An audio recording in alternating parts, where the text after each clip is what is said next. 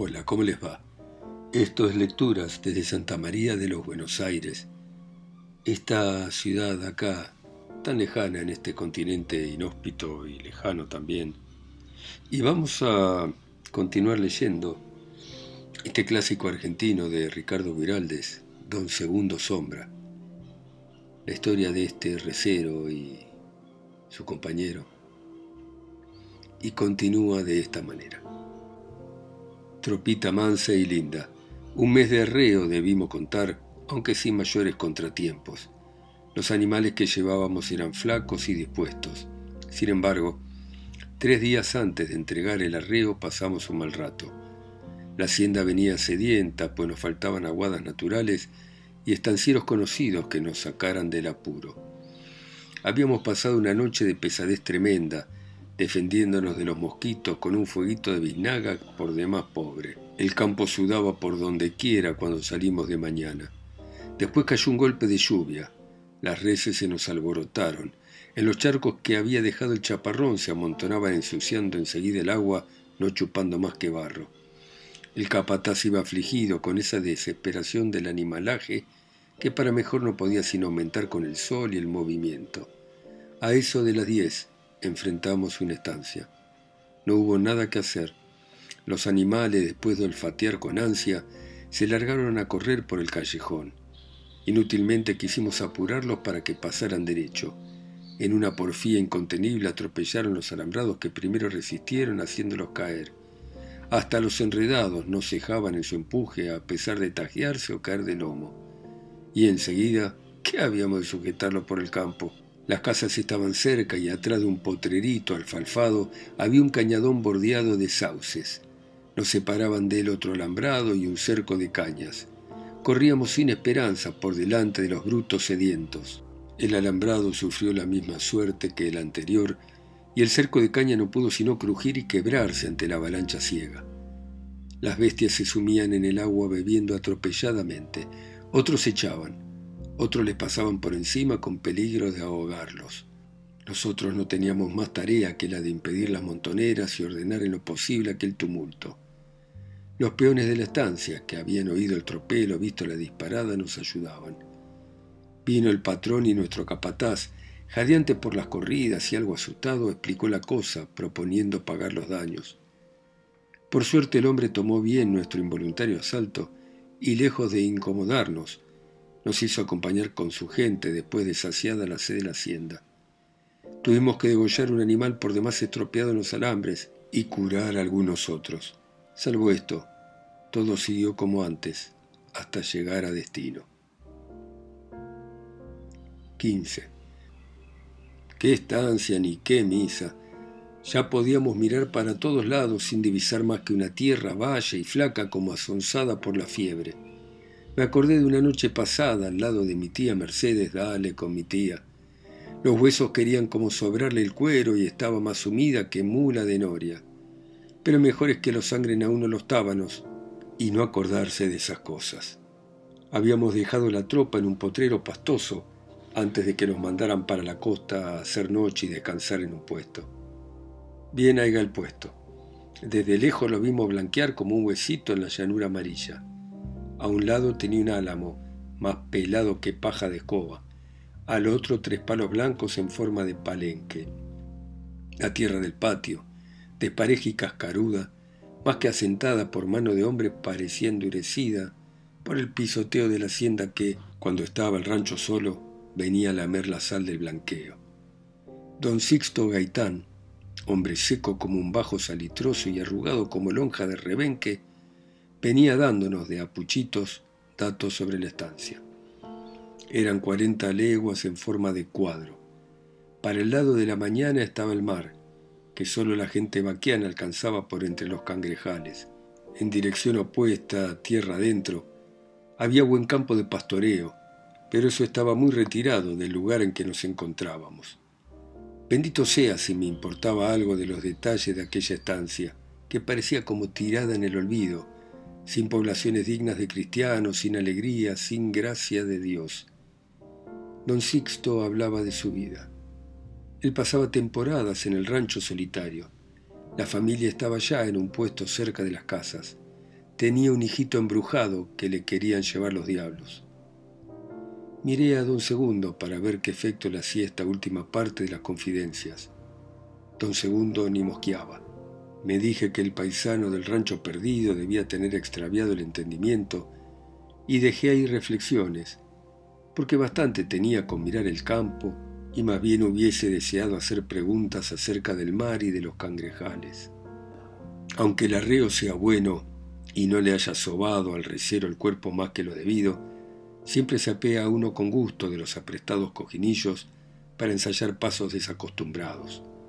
El palenque, con sus postes blancos, llamó más mi atención de cerca, mientras desarrugaba a manotones el chiripá y aflojaba las coyunturas. Don Segundo me dijo riendo, son espinas de un pescado del que todavía no has comido. Más de cincuenta años, explicó don Sixto, que la ballena, tal vez extraviada, vino a morir a estas costas. El patrón se hizo llevar el hueserío a las casas, padorno, decía él. Aquí ha quedado este palenquito.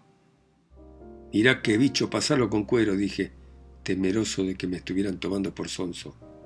Estas son tres costillas, concluyó don Sixto, agregando para cumplir con su deber de hospitalidad. Pasen adelante si gustan. En la cocina hay hierba y menesteres para cebar. Yo voy a ir juntando unas botas y algunos huesitos para el juego. A la media hora de una conversación interrumpida por el lagrimeo y la tos que me imponía la humareda espesa de la bosta, gané el campo sobre pretexto de ver para dónde se había recostado mi tropilla. Más vale el campo, por fiero que sea, que estar tosiendo a la orilla del fuego como vieja rezadora. Mi tropilla se había alejado caminando con cautela de quien está revisando campo para comprar, despuntando los pastos, mirando a veces en derredor o a lo lejos, como buscando un punto de referencia. El Picasso en que iba montado relinchó. La yegua madrina alzó la cabeza desparramando un tropel de notas de su cencerro. Todos los caballos miraron hacia mí. ¿Por qué estábamos así desconfiados y como buscando abrigo? Casi entreverado con mis pingos, me dejé estar mirando el horizonte. La yegua Garú olfateó hacia el mar y nos pusimos a seguir aquel rumbo como una obligación. Campo fiero y desamparado, dije en voz alta. Íbamos por un pajal descolorido y duro que los caballos husmeaban despreciativamente con algo de alarma. También yo sentía un presagio de hostilidad. Cruzábamos unas lagunitas secas. No sé por qué pensé en lagunas, dado que ninguna diferencia de nivel existía con el resto de la pampa. Campo bruto, dije otra vez como contestando a un insulto imaginario. De atrás de unos junquillales voló de golpe una bandada de patos apretada como tiro de munición. El vallo comadreja plantó los cuatro vasos en una sentada brusca y bufó a lo mula. Quedamos todos quietos en un aumento de recelo. Atrás de los junquillales vimos azulear una chapa de agua como de tres cuadras. Volaron bandurrias, teros reales y chajás. Parecían tener miedo y quedaron bichándonos desde el otro lado del charco. Sabían algo más que nosotros. ¿Qué? Carúa trotó dando un rodeo, seguido por comadreja, y bajó hacia el agua. Nosotros quedamos a orilla del pajonal. Un barro negro que rodeaba el agua parecía como picado de viruelas. Miles de agujeritos se apretaban en manada unos contra otros. Unos pocos cangrejos pasaban de perfil como huyendo de un peligro. Me pareció que el suelo debía de sufrir como animal embichado. Ajá, dije, un cangrejal. Y me pregunté por qué me había dado ese día por hablar en voz alta. Como si mi palabra hubiese sido voz de mando, voló de un solo vuelo la sabandija. Carúa y Comadreja, castigadas por terror repentino, corrieron hacia nosotros. Dudé de mis ojos. Carúa había perdido sus cuatro patas y avanzaba apenas arrastrándose sobre el vientre, y el barro se abría como un surco de agua. Murió la yegua, me dije. Pero Garúa, tirada sobre el costillar, remaba con las cuatro patas, avanzando como si nadara con tanta rapidez que no daba tiempo a que la tierra desmoronada en sinuosa herida se juntara tras ella. Aquello hizo un ruido sordo y lúgubre hasta que la yegua pisó firme. Linda madrinita vaquiana, murmuré con emoción y recordé que me había sido vendida por un paisano del rincón de López. Sí, pero... ¿Y mi vallo? Comadreja se había detenido ante la caída de Garúa. Dos veces intentó echarse el cangrejal para vencerlo a lo bruto, pero tuvo que volver atrás, después de haberse perdido casi totalmente, salvándose a pura energía con quejido de esfuerzo. Sin perder tiempo, arrié mi tropilla en su dirección, recordando el camino seguido hoy por la yegua.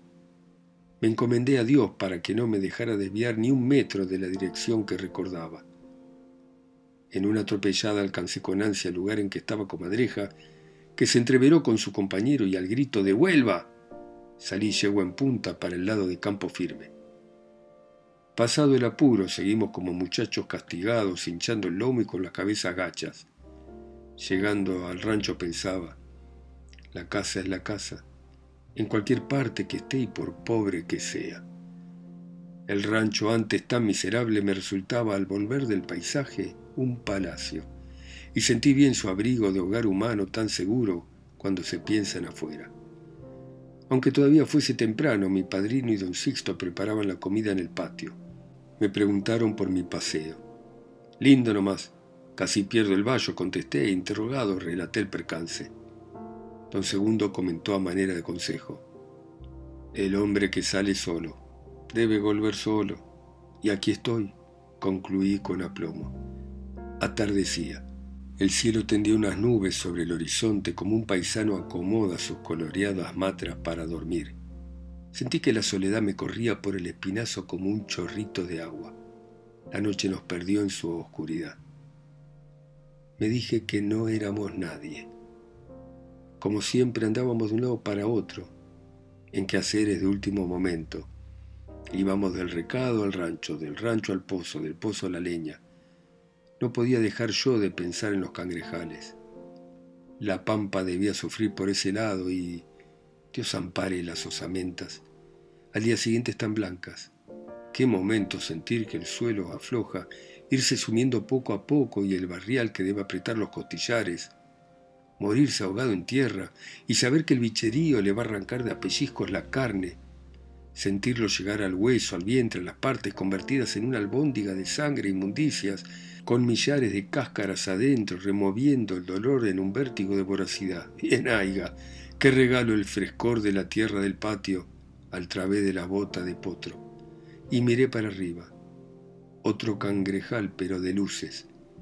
Atrás de cada uno de esos agujeritos debía haber un ángel. Qué cantidad de estrellas, qué grandura. Hasta la pampa resultaba chiquitita y tuve ganas de reír. Comimos sin decir palabra en unos platos de zinc una ropa vieja en que la sal del charqui nos ofendía la boca. La galleta era como poste de quebracho y gritaba lo chancho cuando le metimos el cuchillo. Para peor, no tenía sueño. Me quedé tomando mate en la cocina. El pabilo del candil, cansado de tanta grasa, quería caer por momentos y la llama chisporroteaba a antojo. Dos veces la enderecé con el lomo del cuchillo. Por fin la dejé temiendo que me entrara rabia y se diera la tentación de fajarle al aparatito un planazo de revés para que fuera a alumbrar a los demonios. Don Segundo tendía cama afuera, y don Sixto estaba ya en el dormitorio, al cual había entrado mi jergas creyendo así cumplir con el forastero. Linda cortesía hacerlo dormir a uno en un aposento hediondo y seguramente poblado por sabandija chica. Apagué el candil Volqué la cebadura en el fuego que se iba consumiendo y me fui a echarme en mi recado en otra punta del cuarto de don Sixto. No hallaba postura y me removía como churrasco sobre la leña sin poder dar con el sueño. Era como si hubiese presentido la extraña y lúgubre escena que iba a desarrollarse entre las cuatro paredes del rancho perdido. Debió pasar algún tiempo. La luna volcó por la puerta una mancha cuadrada blanca como escarcha mañanera. Vilumbraba los detalles del aposento, la de parejas paredes de barro, el techo de paja quebrada en partes, el piso de tierra lleno de jorobas y pozos, los rincones en que negreaba una que otra cuevita de minero. Mi atención fue repentinamente llamada hacia el lugar en que dormía don Sixto. había oído algo como una queja y un ruido de caronas. Antes de que imaginara siquiera qué podía ser aquello, lo vi confusamente de pie sobre sus matras en una postura de espanto. Sentándome de un solo golpe y espaldas en la pared, desenvainé mi puñalito que había como siempre alistado entre los bastos puestos como cabecera y encogí las piernas de modo conveniente para poderme erguir en un impulso. Miré. Don Sixto dio con la zurda un manotón al aire. Fue como si hubiera agarrado algo. No, dijo ronco y amenazando, no me han de llevar, somaulas.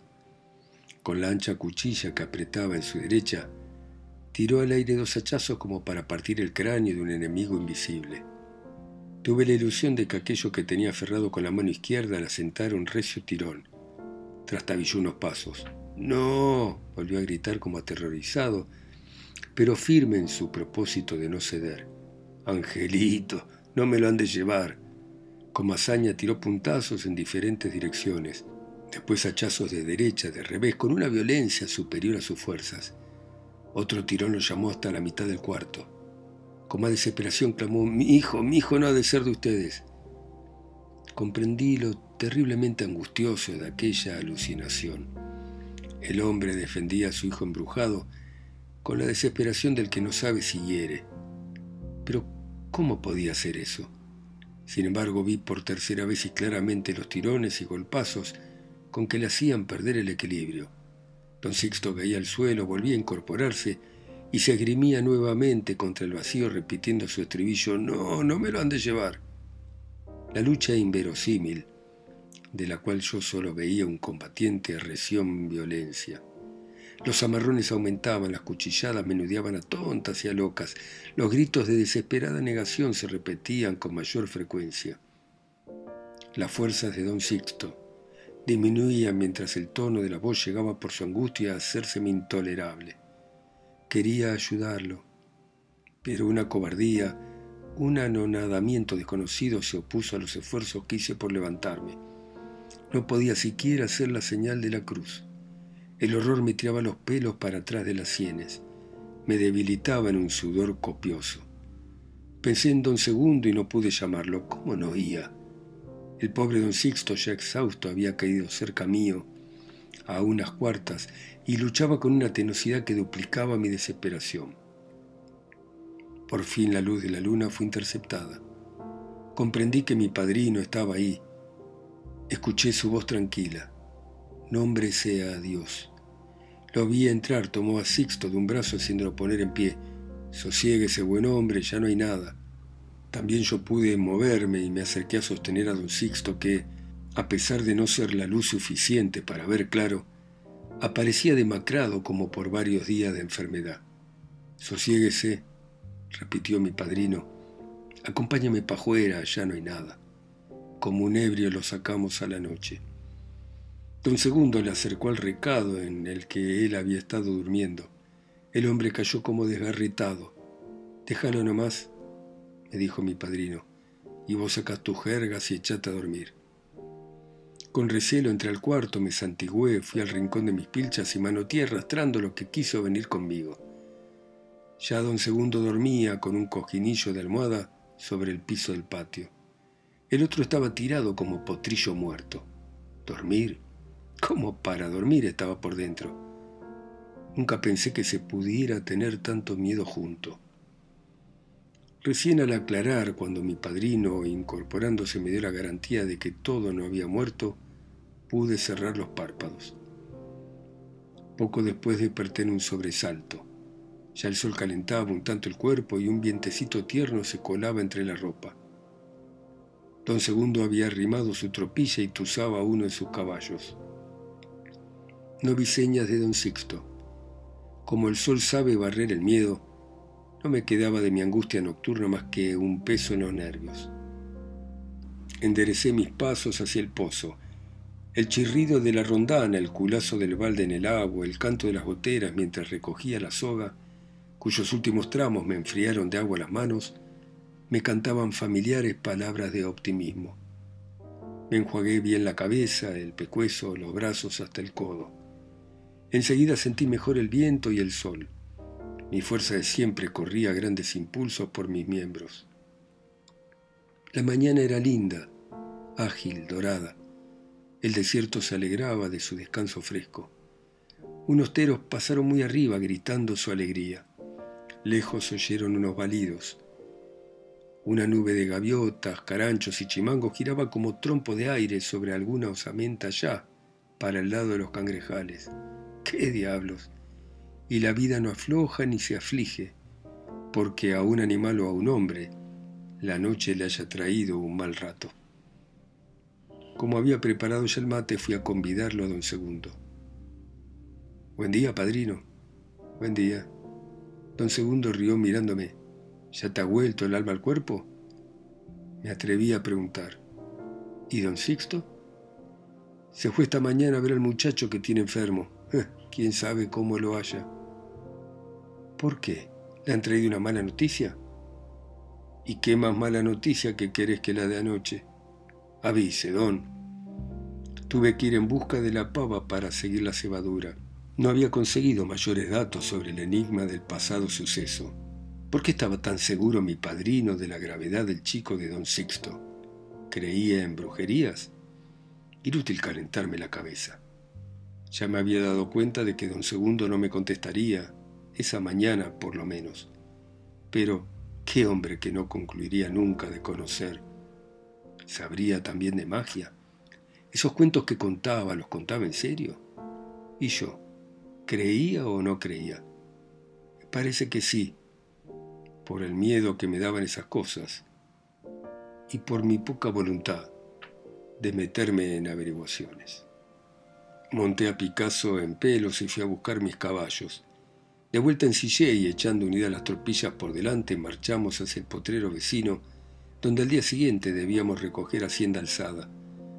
No pude dejar de despedirme del fatídico ranchito, que ya tomaba su aspecto de hueso perdido, y dándome vueltas sobre el recado le grité, Adiós, matrero viejo, quiera Dios que el pampero te avente con tuito el pulguerío, y tus penas de bichoco, y tus diablos, y brujerías.